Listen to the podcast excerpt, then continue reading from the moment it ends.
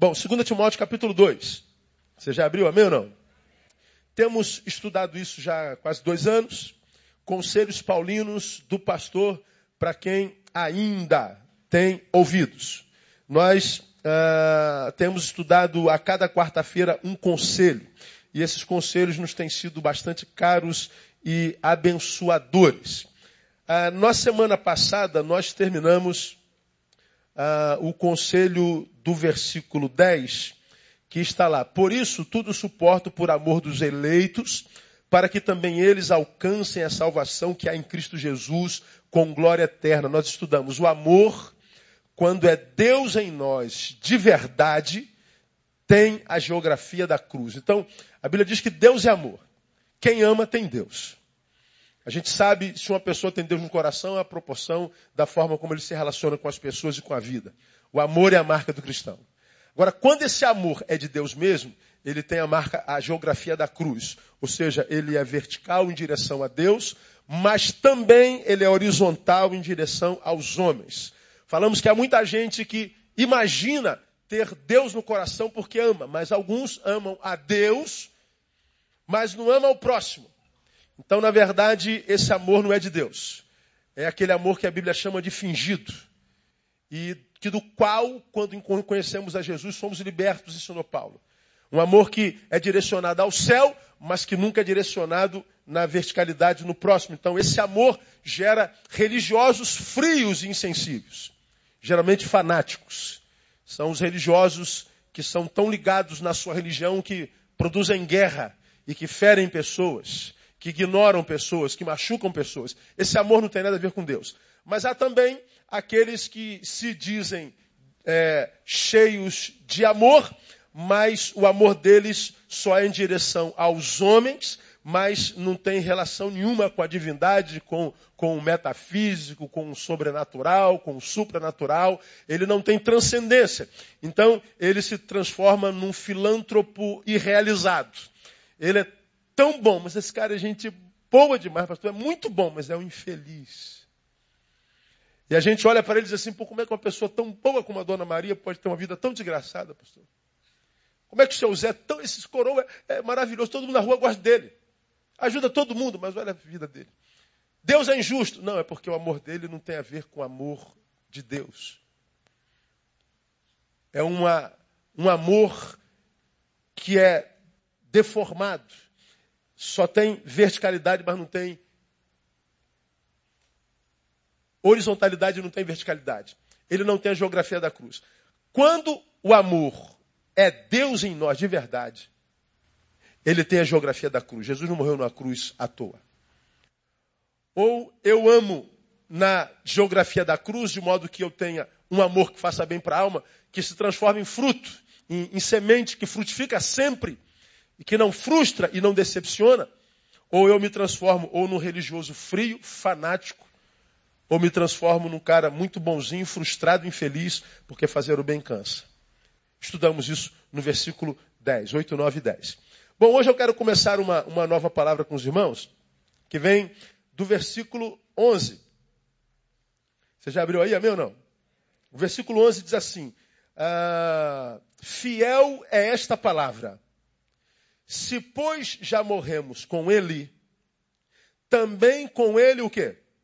Viveremos. Repita após mim. Fiel é esta palavra. Se, pois, já morremos com ele, quem é ele? Jesus. Se já morremos com ele, também com ele viveremos. Repita, também com ele viveremos. Então, olha o que Paulo está dizendo a Timóteo. Timóteo, Vou te dizer uma realidade. É fiel essa palavra. Não minto. Papo sério. Se com Jesus nós já morremos, fique tranquilo. Com ele também você vai viver. Existe uma promessa nesse versículo. Qual é a promessa? Qual é? Não, também. Mas não é vida eterna que está escrito aí.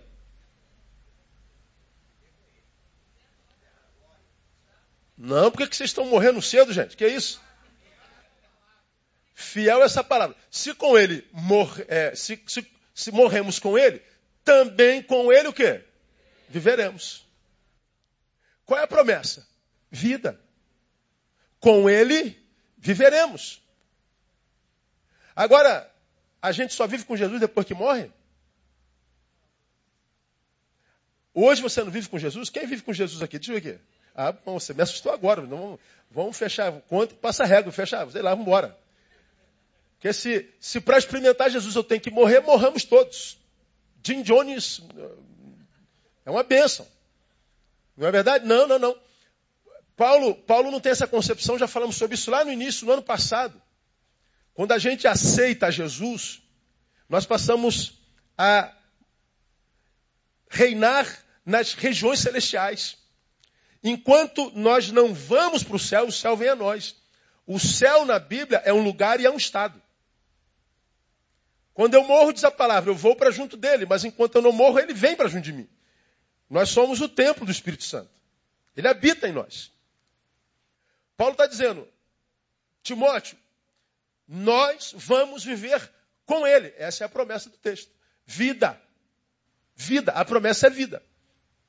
Agora, essa promessa à luz do versículo é para todo mundo?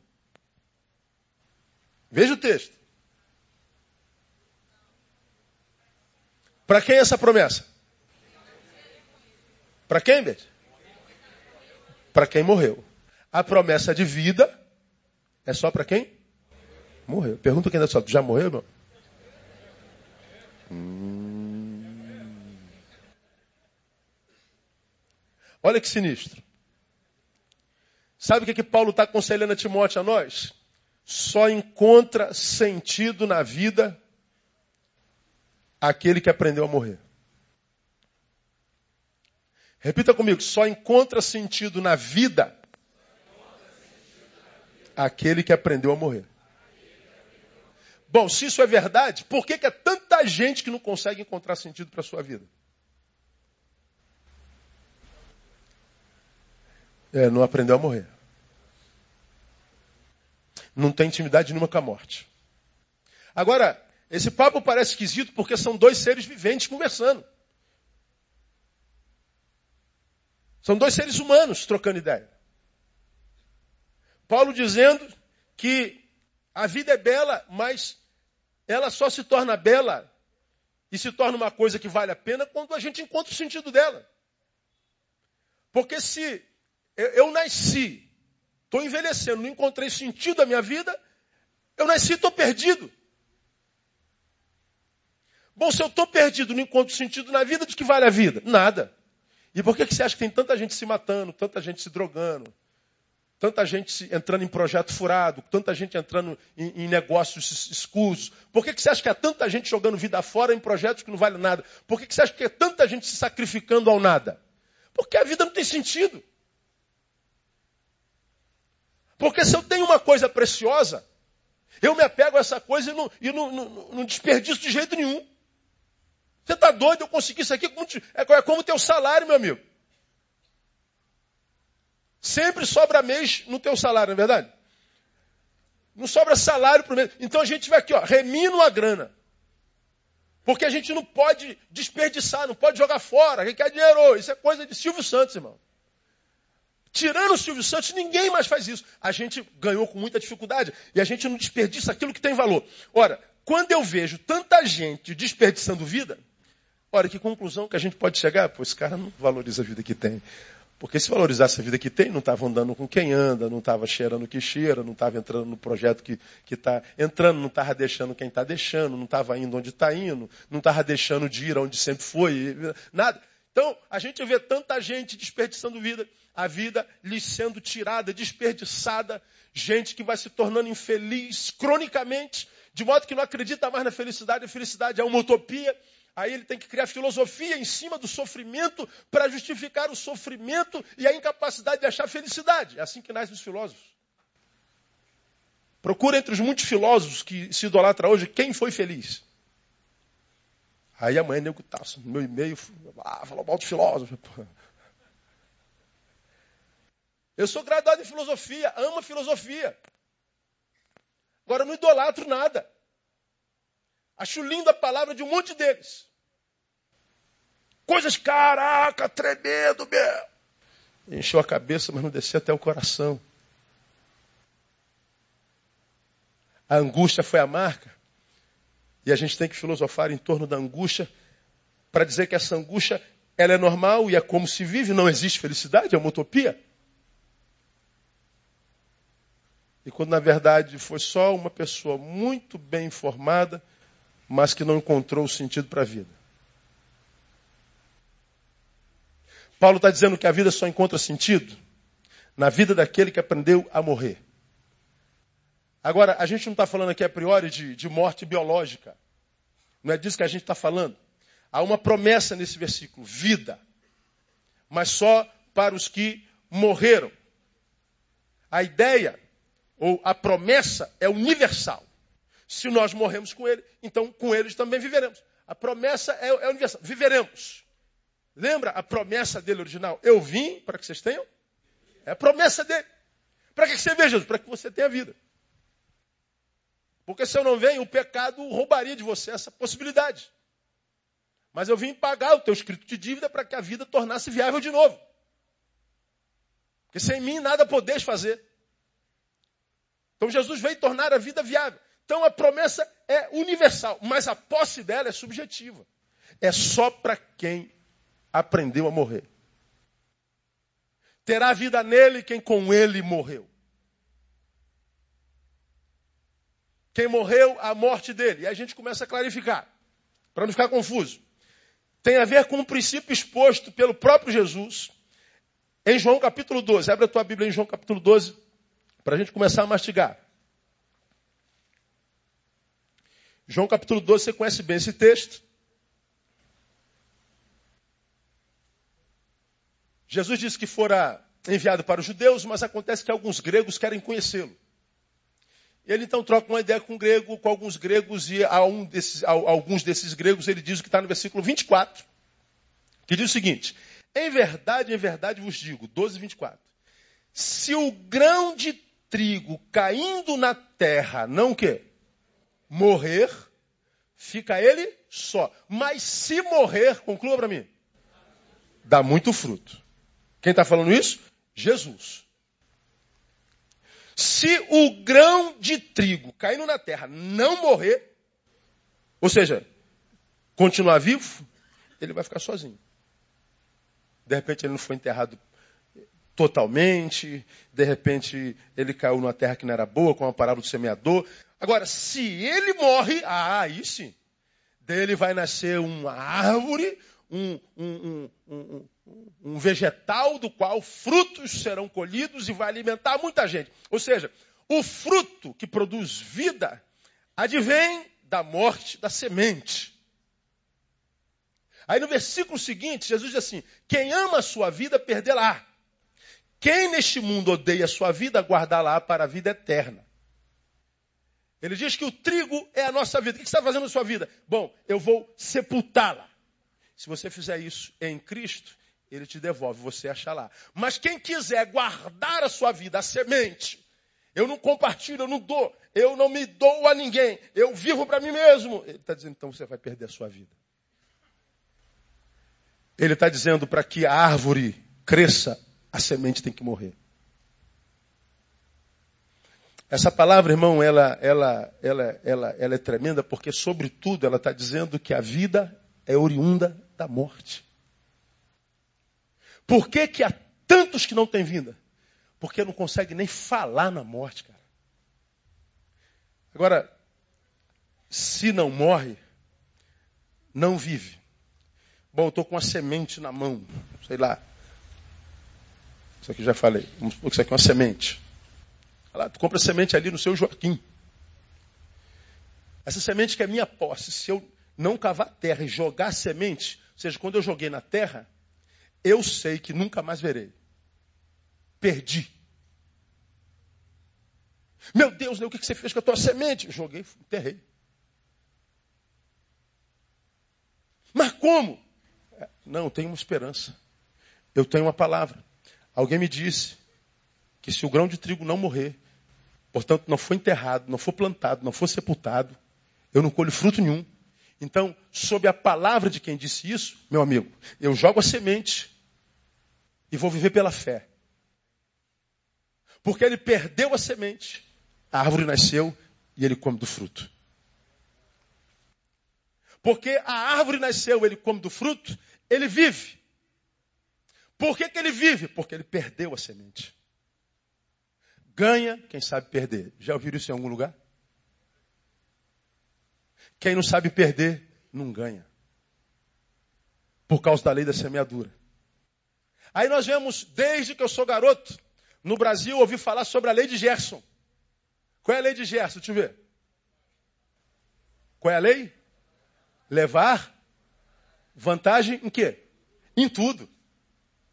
Levar vantagem em tudo. Então, a gente vive numa sociedade onde as pessoas só querem ganhar, só querem se dar bem. Acha que vida boa é aquele que consegue enganar o maior número de gente, dar volta em maior número de gente, ou seja, tirar dele para si. Ele acha que enriquecer é tirar de lá para juntar cá. A gente acha que a vida se dá nessa, nessa dinâmica do, do tudo para mim. Mas Jesus está dizendo, não, é de, de, de mim para o tudo. A minha vida não se estabelece, enquanto vida de verdade, em função daquilo que eu amealho, mas em função daquilo que eu consigo perder, compartilhar. Poder no Evangelho não é ter controle, é perdê-lo, é compartilhá-lo. Não enriquece quem ajunta, enriquece quem espalha. A vinda é oriunda da morte. É como o espermatozoide. Papai e mamãe virando os olhinhos lá. Aí vai um espermatozoidezinho no meio daqueles bilhões, tentando ver quem vai entrar no, no, no óvulo. Aí um entra. Se deu mal. Vai deixar de espermatozoide também. Vai morrer. Agora o espermatozoide morre, aparece o feto. Bom, um tem que morrer para aparecer o outro. É como poderemos ilustrar existencialmente. Para nascer um homem em mim, o menino tem que morrer. Porque dentro de você não pode coabitar um menino e um homem. Ou você é um menino, ainda que velho, ou você é um homem. Eles não coabitam. Semente e árvore frutífera não coabitam. Um tem que morrer para dar lugar para o outro. Espermatozoide e feto não coabitam. Um tem que morrer para dar lugar para o outro. O girino e o sapinho não coabitam. Um tem que morrer para dar lugar para o outro. É o que Jesus está dizendo. Só encontra sentido na vida aquele que aprendeu a morrer. Um tem que necessariamente morrer para dar lugar ao outro. O velho morre, senão não nasce o novo. É como diz 2 Coríntios 5,17, né? Pelo que se alguém está em Cristo, hã? nova criatura. O que aconteceu com a velha? Tem que morrer. E você já aprendeu em algum lugar que quando a gente fala da morte da velha criatura, não significa dizer que ela está extinta, mas que ela está no seu devido lugar, totalmente dominada pelo novo homem gerado pela palavra de Deus em nós. Agora, por que, que as coisas velhas, por que, que o novo homem não aparece na vida de muita gente? Por que, que as coisas velhas não passam e faz tudo novo, pastor? Porque o velho homem não é sepultado. Há um eu em nós, dominante, que não tem nada a ver com os valores do Evangelho. Aí, esse ser se transforma num ser coletivo, num ser dicotômico. De um lado há um eu nele que é apaixonado pela palavra, é apaixonado pela liturgia, é apaixonado por Deus, é apaixonado pela palavra, é apaixonado por tudo que tem a ver com o céu. Mas esse eu, lamentavelmente, tem que coabitar com aquele outro eu que está tão apegado às coisas do mundo, às coisas terrenas, aos desejos, aos prazeres, ao egoísmo, ao exibicionismo, a tudo que é ismo adoecedor, que quando eles se encontram, eles entram numa crise existencial terrível. E a Bíblia diz: não há como servir a dois senhores, porque há de amar a um e renegar o outro, e vice-versa. Você vai lá nos frutos do Espírito Santo, vou falar sobre isso já já. Fala que o espírito e a carne coabitam. E um briga com o outro para que você não faça a vontade do outro. Há uns frutos da carne que, que gritam para que você não faça as obras do espírito e vice-versa. E você vive com, com, com, com dois cachorros brigando dentro de você. Qual vai ganhar? É como todo mundo diz, aquele que se alimentar mais. Aí nós vemos um monte de gente, a maioria deles, talvez a maioria dos crentes, querendo o novo de Deus, querendo experimentar aquela vida que ele diz que o transforma no nosso pastor, e porque ele é nosso pastor, nada nos falta. Porque ele é o nosso pastor e promete que a sua paz guardará o nosso coração, a nossa mente. Paz que o homem não pode entender, guardaria. Paz, e a gente não tem paz. Que diz que a alegria dele é nossa força, a gente não encontra essa alegria. A gente discursa, a gente adora, a gente diz que tem, a gente tem um discurso maravilhoso, mas não apazigua a alma. A realidade do Evangelho não é internalizada como modus vivendi, como modo de vida. Nos tornamos em criaturas litúrgicas, mudamos de religião, mas não conhecemos a parte de Deus de fato de verdade. Vivemos a vida para o outro, para impressionar, ser aplaudido pelo outro, para termos cargo na igreja, para que todos pensem que nós somos essa santidade toda. Mas nós sabemos que não somos. Sabemos que em grande escala somos farsas. E a gente muitas vezes, na hora da dor, pede para que Deus nos abençoe. Como eu tenho empregado, Deus está falando, pô, brother, tu é o cara de domingo à noite ou tu é o cara de sábado à noite? Tu está pedindo para eu te abençoar. Qual que eu abençoo? Aquele que você é durante o culto, que levante a mão, que pula, que dá glória a Deus, que está apaixonado, que diz vai me entregar tudo, que canta ô, ô, ô. Ou é aquele que você é quando não tem ninguém olhando para você? Qual dos dois que eu abençoo? Agora você já aprendeu que Deus não se relaciona com esse ser que nós somos na coletividade. Quando tem olhos sobre nós, Deus se relaciona com aquele ser que a gente é quando não tem ninguém olhando para nós. Paulo está no final da sua carreira dizendo, Timóteo, você está começando uma jornada. Eu quero dizer uma coisa. Você só vai conhecer a vida se você encontrar destreza na morte, se você não tiver medo dela. Se você for alguém que planta, esteja disposto a perder por amor a Ele. Morrer com Ele, como Ele morreu por amor para nós. Como Ele foi Cristo para a gente, você for Cristo para Ele. Viver para a glória dEle, viver para a glória para Ele é mortificar muita coisa na sua carne. É como nós falamos na aula passada, colocar o nosso eu no nosso devido lugar.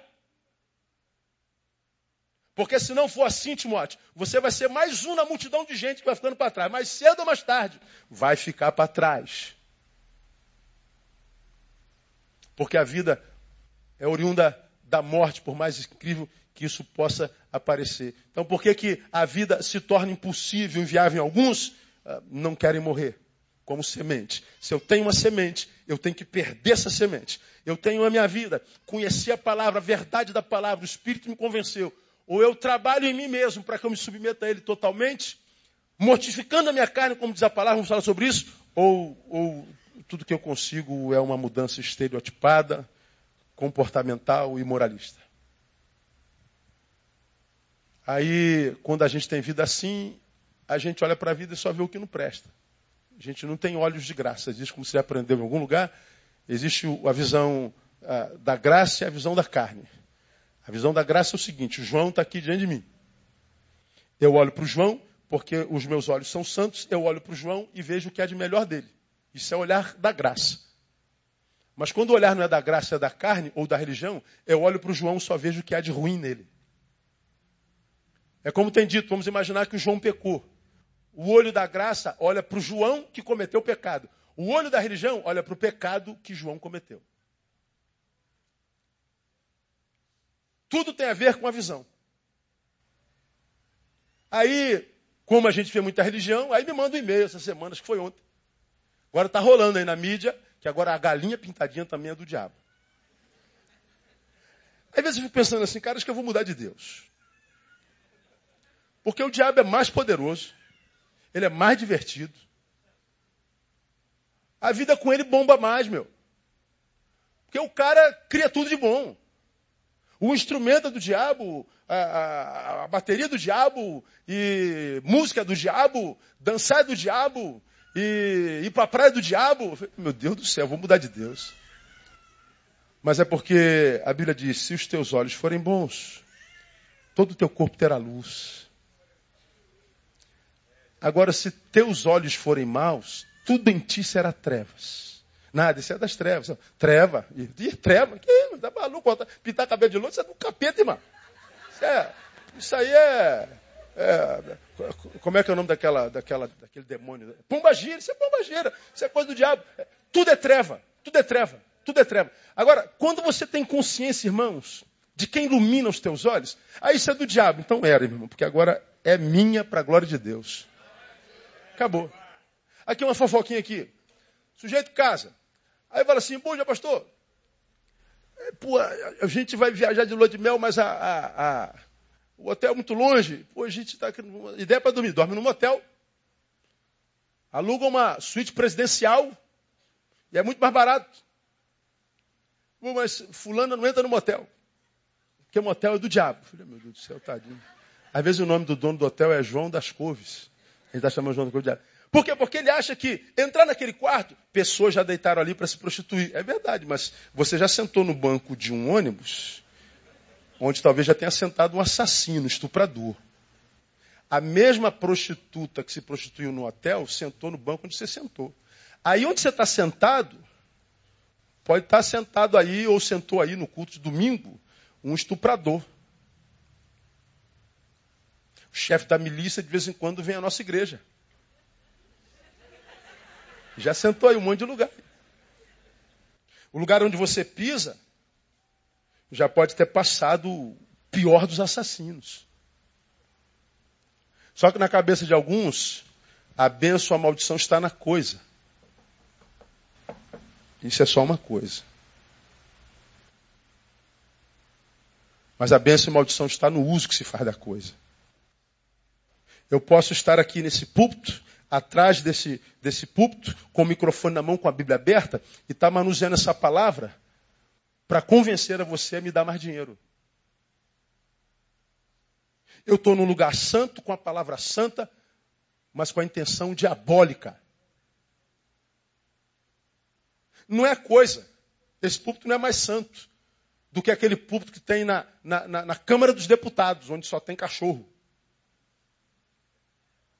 Porque não é o púlpito, é o uso que se faz dele. Agora, cadê que o crente consegue discernir as coisas? Ele não consegue. Porque talvez os olhos ainda não foram abertos. Então ele olha para o homem que cometeu o pecado e olha para o pecado que o homem cometeu.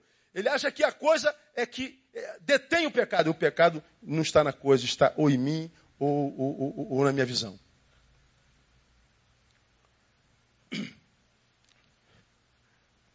Por que, que a vida de alguns se torna impossível? Porque não sabem morrer, não cresceram. Então, se eu não aprender a perder, se eu não aprender a morrer, se eu não perder controle, se eu não perder o poder, se eu não compartilhar, se eu não morrer, se o meu eu não for para o seu devido lugar, então eu não conheço vida. vou perder tempo estando na, na casa de Deus, ouvindo a palavra de Deus, na liturgia de Deus, de modo que você aprende então que só se decepciona com Deus quem não tem coragem de olhar para si com sinceridade. Porque eu vou dizer uma coisa para você, ó, aqui tem um espelho. Se o sujeito, mesmo que ele não seja homem de Deus, seja homem, só isso. Se ele olhar no espelho e falar assim, ó, acabou de orar e falar assim, Deus, tu não abençoa, tu não abre porta, tu não é bom. Aí depois, se você for só homem, só, não precisa ser de Deus não, só homem, olhar aqui, ó, na tua cara, fala assim, ô sujeito, diz para Deus que você vive o evangelho, que você diz, e prega. Diz que o evangelho entrou no teu namoro, no seu trato com o seu dinheiro, no seu trato com o seu próximo, com a sua esposa, com a sua família. Diga que você é, é isso tudo mesmo. Diga para si. Eu duvido se você for homem, você não vai chegar à conclusão, eu vou calar minha boca, sabe? Porque o que eu já tenho já é demais. Vai que ele cisma de fazer justiça, me tira ainda o que me resta. Ou será que eu estou falando alguma besteira? Me ajuda, dá uma sacudida em alguém e fala assim, tu não é isso tudo não, cara. Aí eu vejo, to, toda hora encontrando com gente frustrada, eu estou frustrada com Deus. Eu. Bom, eu não me escandalizo nunca, porque eu sei que o problema é de visão. Porque, meu irmão, quando eu me olho no espelho e lembro que eu estou respirando, almocei hoje, tomei café, lanchei, vou sair daqui, vou jantar. Vou dormir do lado daquela mulher que eu tenho. Eu ainda vou pedir mais o quê? Porque a Bíblia diz que se tirar misericórdia, a gente já teria sido consumido. O problema é que a gente tem tanta misericórdia que acha que porque está vivo há muito tempo, agora tem mérito de mais alguma coisa. Falta de visão. Por que, que a vida não acontece na vida dessa gente? Porque não está apta para morrer. Então, à luz do que eu já introduzi, eu, eu, eu posso afirmar para você que a salvação que Deus em Jesus veio implementar em nós tem a ver muito mais com o livramento de mim mesmo do que o livramento do inferno. Ah, você agora está salvo. Como quem diz, pode morrer. Você vai para o céu. Porque a gente acha que ser salvo é ser livre do inferno. Não, mas na cabeça de Paulo, não só isso. Ser salvo é ser livre desse eu que não morre, que inviabiliza a minha vida, que se esconde atrás do seu tempo. Pastor, meu temperamento é colérico. Até de temperamento Jesus é Senhor.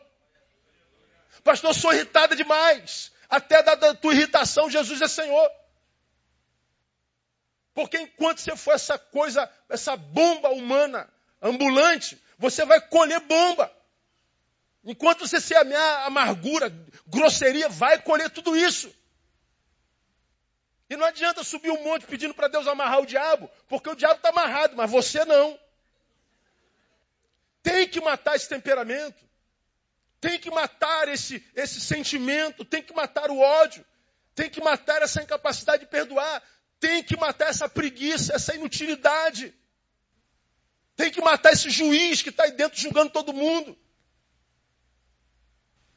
Salvação é libertação de nós mesmos. Antes de sermos salvos do inferno, somos salvos de nós mesmos. Por quê que nós somos salvos de nós mesmos? Primeiro, pelo que eu já expus, porque nós não sabemos morrer, nós não sabemos perder. Ora, ou a gente coloca esse, esse, esse, esse eu que não se entrega totalmente, porque se eu não liberar a semente, eu não colho fruto.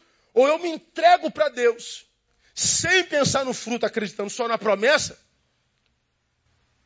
Então, eu continuo senhor de mim mesmo, correndo atrás o tempo inteiro, e você já aprendeu que quem corre atrás sempre chega em segundo. E eu tenho que viver a vida tentando provar para todo mundo que está tudo bem, que está tudo equilibrado, que eu sou muito feliz. Mas só é feliz aos olhos de quem te observa do lado de fora.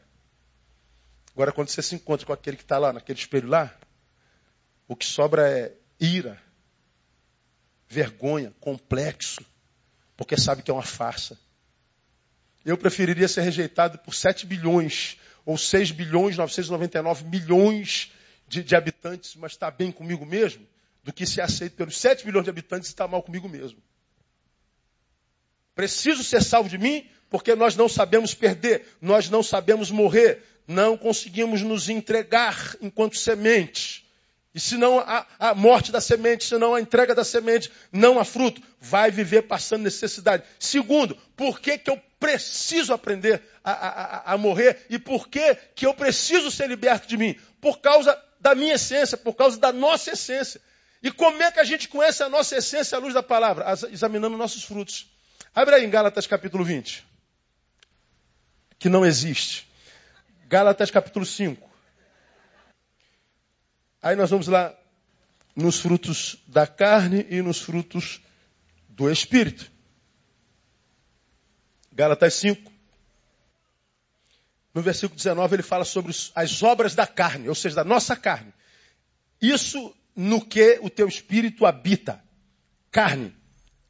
Olha, as obras da carne são manifestas, as quais são prostituição, impureza, lascívia, idolatria, feitiçaria, inimizades, contendas, ciúmes, iras, facções, dissensões, partidos, invejas, bebedices, orgias, coisas semelhantes a estas contra as quais vos previno, como já antes vos preveni, que os que tais coisas praticam, leiam para mim, não herdarão o reino de Deus. Aí eu pergunto, quando Jesus falou sobre o reino, que, que ele falou? Que o reino de Deus está onde? Dentro de vós. Ele está dizendo, os frutos da carne que revela a tua essência impede que o reino de Deus se estabeleça dentro de você. O reino de Deus tem um rei. Portanto, há equilíbrio, a disciplina, a ordem. Quando a Bíblia fala do reino de Deus em nós, fala de um Deus que controla a nossa vida, que equilibra a nossa vida, que nos capacita, habilita para qualquer, qualquer, qualquer situação. Que talvez permita que nós passemos por preocupações, mas nunca por desesperos. Vamos falar sobre isso mais daqui para frente um pouco. Então, quando eu, eu, eu leio esse texto, durante muito tempo eu li, os que tais coisas praticam, idolatria, feitiçaria, inimizade, contenda, ciúme, ira, facções, dissensões, partidos, inveja, orgias, não é do reino do céu. Quem é que vai para o céu então? Está louco, irmão. Eu achava que era só a questão depois da morte. Não. Mas Jesus diz que o reino está em nós. Ele está dizendo, não herdarão o reino em vida.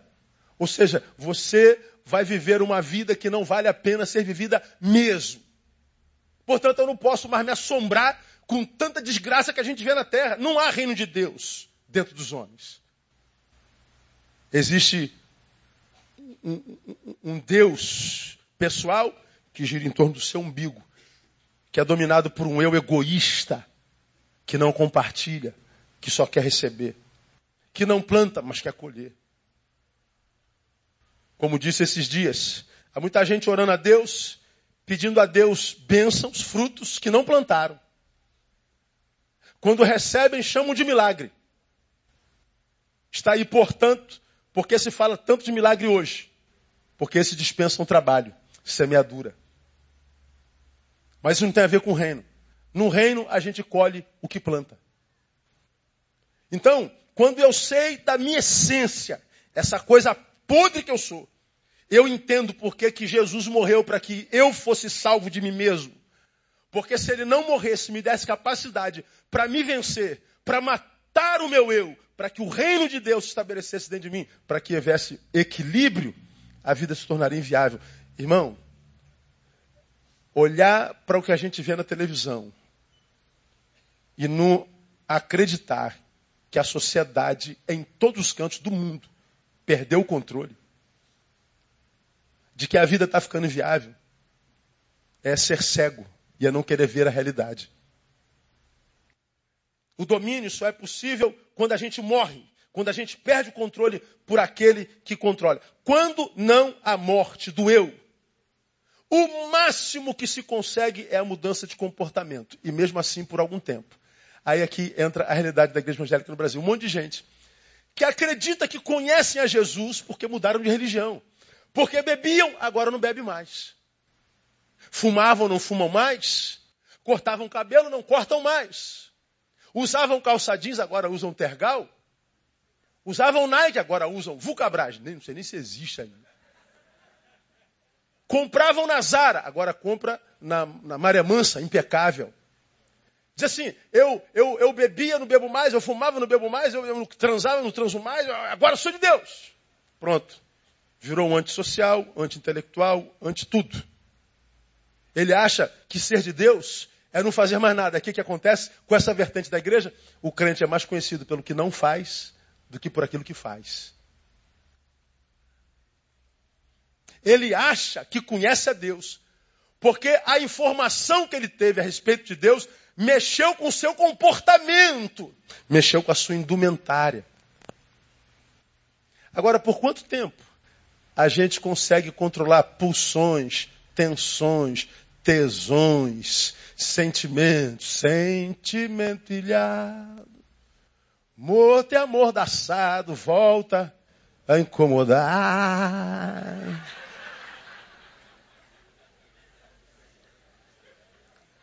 Aí tu vê um monte de gente controlando o comportamento. Por quanto tempo aguenta? Aí tu vê um monte de crente chutando balde. Ah, eu já fui crente, já fui crente. Ah, eu sou afastado, eu sou afastado, eu sou crente, fui crente. Não, não eu fui da igreja. É, não é mais por quê? Porque o evangelho não chegou no coração. O reino não foi estabelecido. Como diz João lá na sua epístola, a primeira, saíram de nós, porque não eram de nós. Se fossem de nós, teriam permanecido conosco.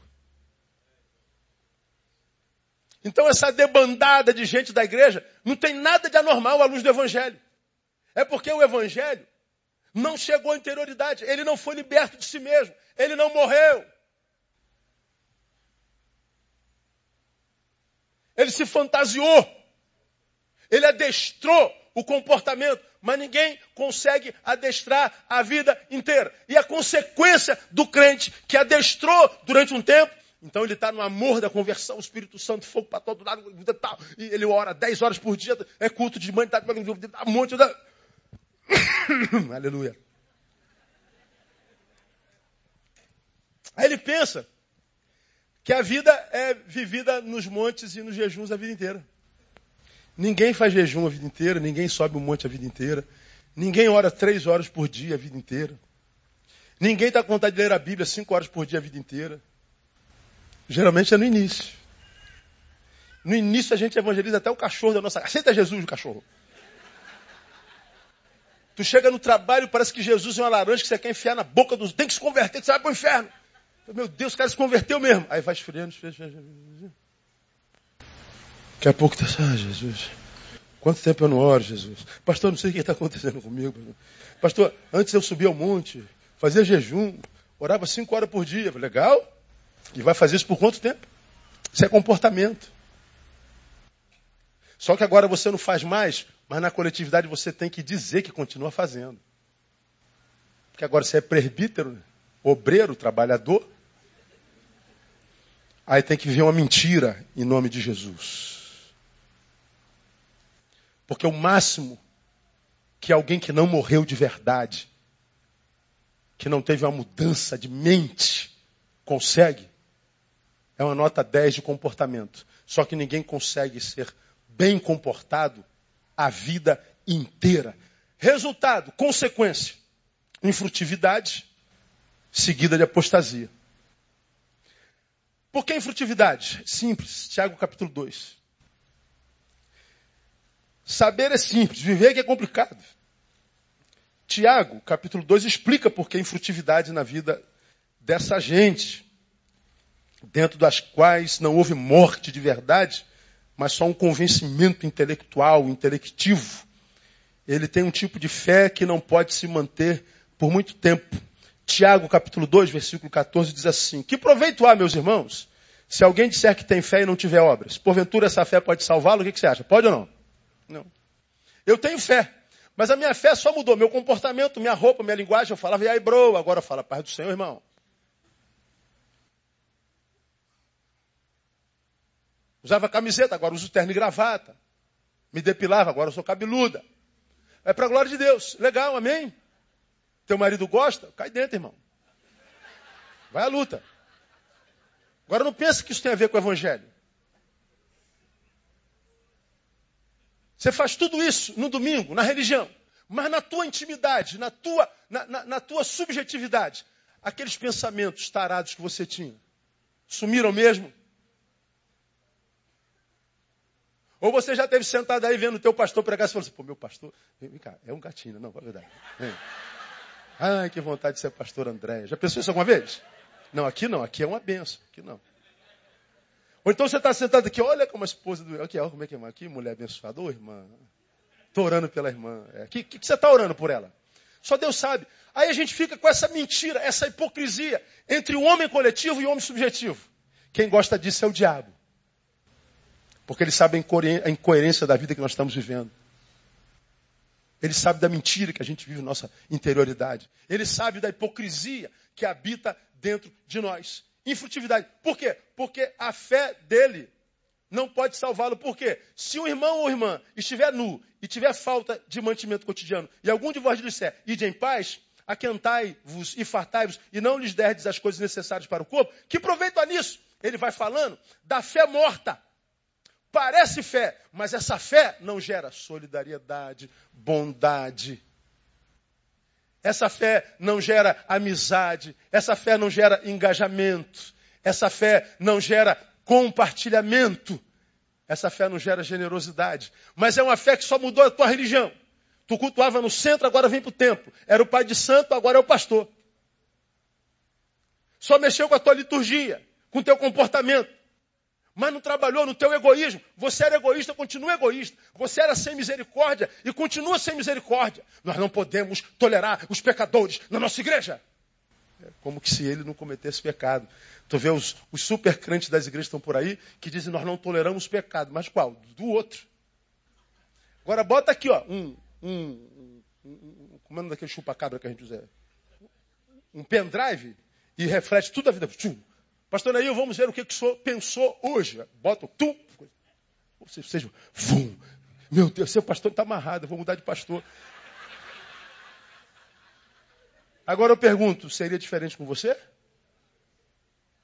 Agora, você não sabe disso, mas o Deus que eu sirvo sabe. Então não adianta eu chegar no quarto e falar assim, Deus, eu te agradeço, porque hoje eu vi as minhas irmãs e não vi ninguém como mulher. Todas como irmã. O cara me fechou no trânsito e deu risadinha. Eu não tive vontade de matá-lo hoje. Não, não, não. Eu vi o pai que estuprou o bebezinho dele de dois meses, eu não tive vontade de arrebentar a cabeça. Não, não tive nada disso. Eu não sinto mais nada disso, Senhor. Virei um anjo. A quem que você quer enganar, cara? Por quanto tempo você vai ver essa mentira? Você acha mesmo que isso é evangelho? Que faz você ser alguém que vive uma, vida, uma vida para inglês ver? E você não sabe que quem vive uma vida para inglês ver está chamando Deus de idiota? Não menospreze a inteligência de Deus. Ele não é idiota. Ele sabe o Neil que eu sou aqui atrás desse púlpito, mas ele sabe o Neil que eu sou ali atrás daquela porta. E se eu quero viver uma vida que vale a pena, eu não posso cuidar só do Neil que está atrás do púlpito. Porque aqui eu estou duas horas por semana, três horas por semana. Mas fora daqui eu estou semana inteira. Mais importante para Deus é o que eu faço lá do que o que eu faço aqui infrutividade. Por quê? Porque fé morta não consegue ir além do discurso de Deus. Eu posso ter uma fé intelectiva. Eu posso ser um curso de teologia, pós-graduação em teologia, doutorado em teologia, pós-doutorado em teologia. Aí tu dá a palavra para o cara, o cara fala Bíblia. Assim, ah, e daí? Esse intelectismo desceu o coração e gerou reino? Não. Então ele é um infeliz bem informado. Não tem a ver com intelectualidade, irmão. Não tem a ver com informação. O evangelho é algo que se experimenta. Tem a ver, vou ilustrar para você, com, com 1 Coríntios capítulo 1. Oh, meu Deus, já acabou. O relógio não para, né, cara? É triste. 1 Coríntios capítulo 1. Vou, vou terminar aqui para a gente ir embora. Que dá vontade de ficar, dá, não dá, fala a verdade. A gente leva só na lata e a gente diz, eu gosto. E a gente volta no outro culto. Pancada também de Deus.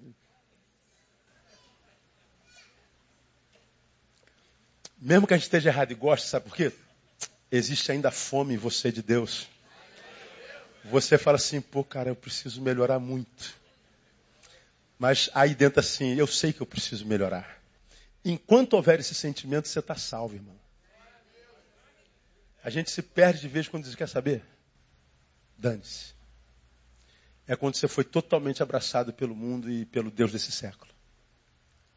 Alguns de vocês chegam aqui, ó, como eu, capengando. Falei, Deus, caraca, estou com vontade de chutar balde, Deus, eu não estou desistindo, mas eu vou lá. Como quem diz assim, Deus, tu sabes que eu estou todo errado, mas ainda há em mim desejo de acertar. Você pode estar vivendo a vida toda errada, mas Deus sabe que dentro de você há o desejo de ser o melhor filho que Deus tem. Amém ou não? Você tem dentro de você, talvez você ainda não tenha conseguido, mas de se transformar num alguém que Deus olha para você e fala assim: Yes, é meu filho. Que orgulho que eu tenho desse moleque.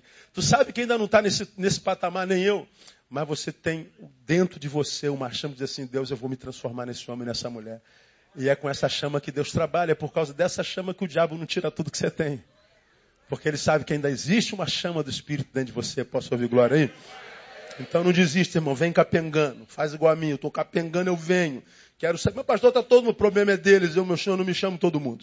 Eu me chamo Neil Barreto e termino aí. E eu sigo. Quando a gente lê 1 Coríntios, é, capítulo 1, versículo ah, 18, nós vemos, olha o que Paulo diz. Porque a palavra da cruz, da cruz é deveras loucura. Para quem? Para os que perecem. Mas para nós que somos salvos é o quê? O poder de Deus. A palavra da cruz é muito doida, deveras loucura, mas para um grupo de gente, para quem está perecendo. Que olha para a cruz e diz assim, ô, ô, ô, peraí, peraí, ô, ô, Jeová, tu tá de sacanagem, não tá, cara? Tu acredita nessa historinha aqui de Jesus de Nazaré? Pô, peraí. Ô, Karina, peraí, pô. Inferno, anjo, céu, Jesus. Ah, é brincadeira. Tu tá louca. Olha, Aline, engenheira química, cabeçona, quase retardado, todo químico é retardado. Não, você aqui é uma benção. Não é possível que você fazendo os cálculos matemáticos. Que você... Não, não. Tá de brincadeira. Pô, palhaçada, né, meu? Ele está olhando para a palavra da cruz, ou a cruz, que é a palavra. Loucura. Mas existe um outro grupo que fala assim: Isso é poder de Deus na minha vida.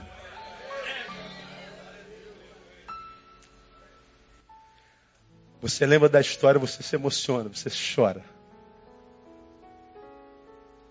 Você quer se curvar por causa do que essa cruz simboliza. Agora, olha que coisa interessante. Os dois estão olhando para a mesma coisa, não estão? Loucura, o outro diz, poder de Deus. Mas peraí, nós estamos olhando a mesma coisa, gente. Peraí. Pois é, então não tem mais a ver com a coisa, tem a ver com os olhos de quem vê. É como vocês crentes, que vive na disputa com os ateus. Deus existe, Deus não existe, Deus existe, Deus existe. Ah, vocês estão brigando, Deus está aqui de lado. Porque o objeto discutido não muda em função do que você crê ou não crê. Mas você ainda discute, não é para provar nada ou deixar de provar nada, é para mostrar que o teu argumento é melhor. Só que não se conhece a Deus por argumento, gente. Discussão blá blá blá. Mas eu não posso me calar. Por quê? Ele toca na tua fé sem que você admita?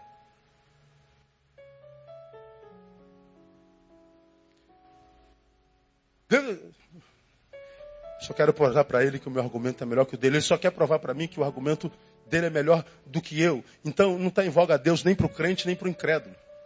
O que está em voga é a sua própria pessoa. Porque quem já passou pela cruz, não precisa mais de argumento nenhum. Não precisa de prova de mais nada. Deus exige, Deus exige. É, é, é, é, mais ou menos como um cego. Pega um cego.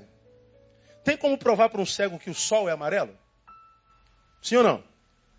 Lógico que não. Mas tem como provar para um cego que o sol é quente? Tem como provar para um cego que ali há um mar? Não. A não ser que nós o levemos para dentro dele. Agora você quer provar para um cara que não passou pela cruz que Deus existe, que, é, que, que é, é, é poder de Deus. Como? Por que da diferença da visão? Por causa das experiências de cada um. Você passou pela cruz, a cruz passou por você. Você passou por Jesus, Jesus passou por você. A visão com a divindade é experiencial, não é intelectiva. Agora a gente acha que só está perdido os ateus que não creem nele. E os que dizem crer nele, mas não internalizaram a sua vida, porque não passaram de uma relação informativa, que só gerou fé morta que nunca apazigua o coração daquele que, que diz possuí-la. Evangelho é mais do que informação, irmão. Vida em Deus é mais do que intelecção. Não há como conhecer a Deus pelo discurso. Não há como conhecer a Deus pelo, pelo intelecto. Não há como conhecer a Deus. Senão, não valeria os outros versículos, porque está escrito, 19: Destruirei a sabedoria dos sábios, aniquilarei o entendimento dos entendidos. Onde está o sábio? Onde está o, o escriba? Onde o questionador deste século? Porventura não tornou Deus loucura a sabedoria deste mundo? Visto como na sabedoria de Deus, o mundo, pela sua sabedoria, não conheceu a Deus. Aprove a Deus salvar pela loucura da pregação se crê. Não é pela, pela, pela, sabedoria. Ah, pastor, o senhor conheceu Deus, o senhor é muito inteligente. Inteligência não tem nada a ver com o evangelho. A inteligência do mais inteligente dos inteligentes. Tem nada a ver. Porque o Evangelho não requer nenhum tipo de conhecimento humano. Só requer um tipo de gente humilde que está disposto a perder para ganhar. Perder é vencer a si mesmo, isso é humildade. Reter, medo de perder, é soberba é dificuldade de reconhecer que alguém acima dele. Por isso que a Bíblia diz: Deus ocultou essas coisas aos sábios. Porque o sábio só acredita no que a sua sabedoria humana, que Tiago chama de terrena, animal e diabólica, pode, conhecer, pode, pode, pode, pode revelá-lo. E essa sabedoria é útil, aberta para a vida, mas não tem nada a ver com Deus. Nada. Nada, nada, nada, nada, nada, nada, nada, nada. E o religioso, aquele que conhece a escritura, mas não o Deus dela, conhece a liturgia da igreja, mas não o Senhor dessa igreja, que mudou religião, portanto tem uma fé morta, só intelectiva, que não se transforma em experiência. Ele não esteve debaixo do sol e provou, não é quente. Não, o sol não é quente. O sol não existe, não estou sentindo, filho meu aquele camarada que foi curado lá da, da, na, na, porta e ele foi levado diante de Petro. Você acha, você diz o que é dele, ele é Messias? Eu não sei, ó, cara, eu não sei de onde ele veio, para onde ele vai, o que, que ele é, que, não sei nada. Eu só sei uma coisa, eu era cego e agora eu vejo. Então, cara, você fala assim, ó, ele não existe, mas que ele é um inexistente que me deu a vida, ah, ele deu de volta. Quem teve essa experiência já não discute mais a sua existência, sua bondade, sua fidelidade, pode falar o que quiser, pode desconstruir o que quiser, pode aparecer um novo estudo, pode aparecer o raio que o parta. Meu irmão, eu estava morto e ele me devolveu a vida. Eu estava cego, agora vejo. Eu não preciso de conhecimento, eu não sei nada a respeito dele, eu só sei do que ele fez na minha vida e acabou. E quem teve essa experiência não precisa mais de neurônios. E alguns, porque acham que tem tantos neurônios, nunca vão ter essa experiência. Consequência? Infrutividade e apostasia. Termino lembrando que nós já falamos aqui. Passa pelos quatro seis, né? De crente para crítico. De crítico para cético. De cético para cínico. Regra sem exceção. Ele era crente. Por que, que ele se dizia crente? Porque ele conheceu a palavra, ouviu a palavra, estudou um pouquinho. Agora eu sei tudo de Deus. Não, ele acredita que sabe, mas ele não sabe que foi só uma relação informacional, intelectiva. Não há experiência. É só informação, que mudou só com estereótipo. Comportamento, indumentária. Bom, não houve experiência. Então, porque não há experiência, logo, logo com o tempo vai aparecer críticas. Pô, Deus, eu estou me comportando bem. Eu estou sempre aí na campanha, estou sempre dando dízimo, estou aí, subo um monte, a coisa não acontece. Começa a crise com Deus.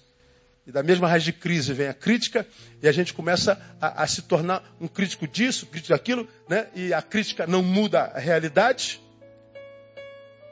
Ninguém muda ninguém através da crítica. Ninguém muda nada através da crítica.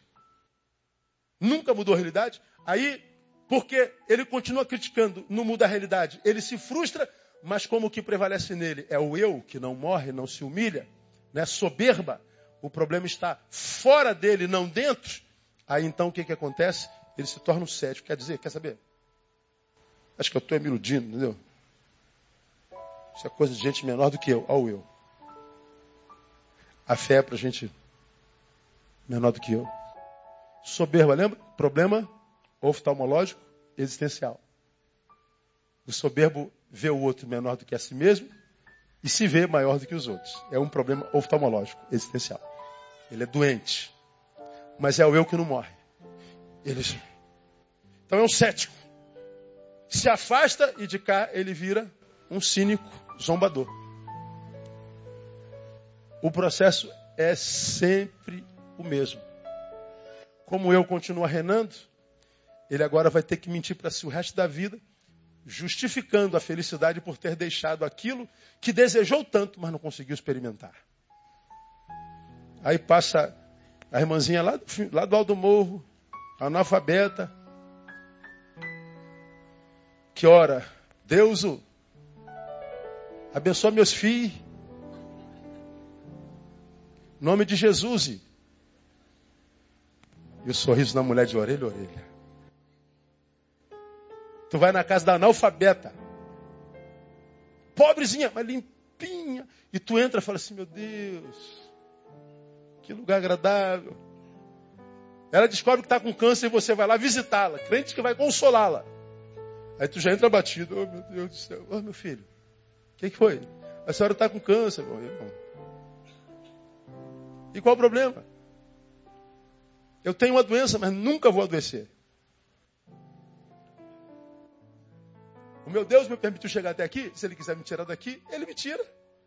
E se não tirar, está tudo bem. Eu vou estar junto dele. Louvado seja o seu nome. Mas peraí, a senhora não está preocupada? Não, eu já morri.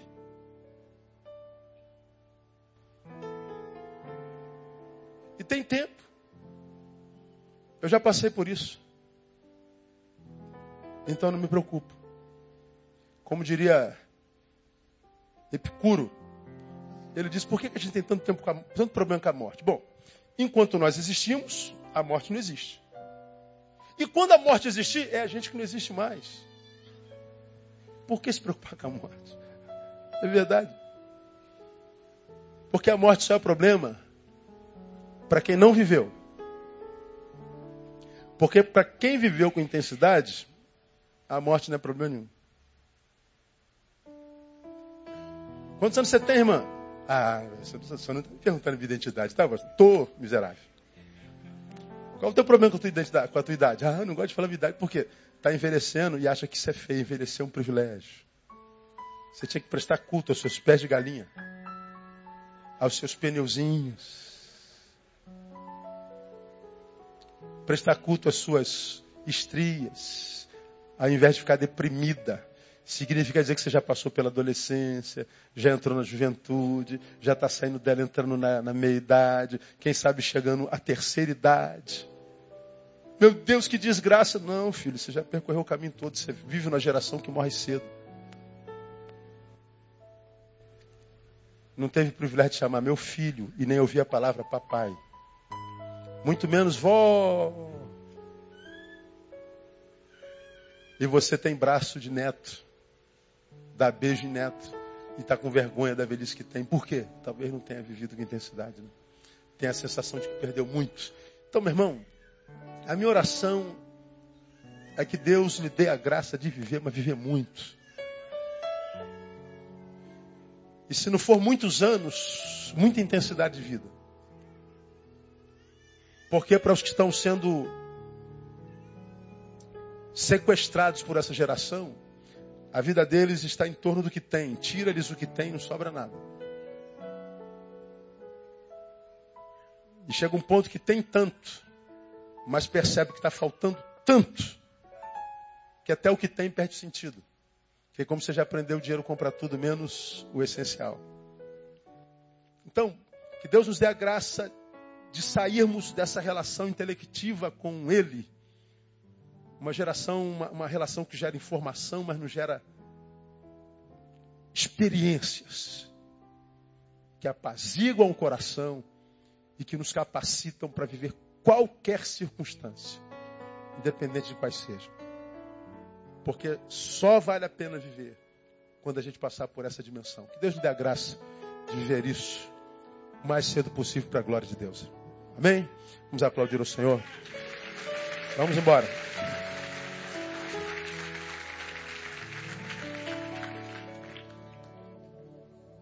Oh, aleluia.